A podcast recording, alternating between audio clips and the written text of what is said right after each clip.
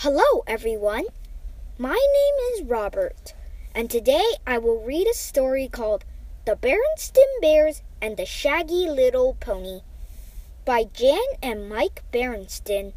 Sister and brother were visiting their neighbor, Farmer Ben.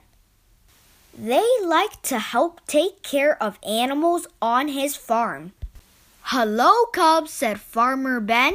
I want you to meet someone new on the farm. He led them to a pen. Inside was a shaggy little pony. Meet old Oscar, said Ben. He had just come to live here. He's so cute, said Sister.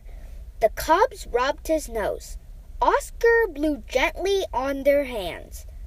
That means he likes you, Ben told him.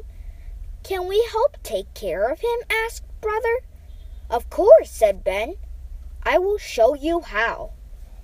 Brother and sister gave water to Oscar. They gave hay and feed to Oscar.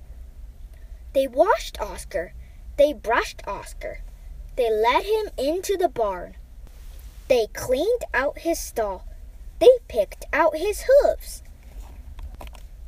That was a lot of work, said Ben. You did a good job. Would you like to ride Oscar now? Ride him, said Sister. Could we? said Brother. Why not? said Ben. Ben put an old saddle and bridle on Oscar. He had riding helmets for the cubs to wear. First, Ben helped Sister up onto Oscar. He led Oscar and Sister around the pen. Oscar was very calm and quiet. Then it was Brother's turn. That was fun, said Brother. Can we do it again tomorrow? asked Sister. Why not? said Farmer Ben. Brother and sister began to go to the farm every day. They took care of Oscar, and they rode Oscar. Soon they could ride him without any help. They rode him all over the farm. They loved Oscar, and they loved to ride him.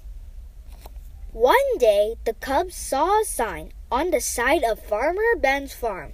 What does that mean? They asked Farmer Ben.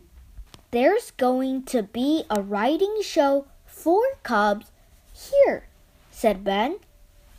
The best riders will get prize ribbons. Can we be in the show? They asked. Why not? said Ben. The next day, there were lots of riders and ponies at the farm. Some of the ponies were very fancy. Some of the riders were fancy clothes. Brother and sister were worried. How would they do on their shaggy little pony? Don't worry, said Ben. Oscar will do fine. The fancy ponies and the fancy riders went first. They rode around in front of the judges. The judges watched how they rode. But it was a windy day. Leaves swirled around the ponies' legs. The fancy ponies were scared. They bucked and kicked. The judges frowned and made notes on their pad. Then it was time for brother and sister to ride. They took turns on Oscar. The wind and leaves did not bother Oscar. He was quiet and calm. He trotted in front of the judges. The judges smiled and nodded. All the pony riders lined up. The judges brought out the prize ribbons. Blue was for first place.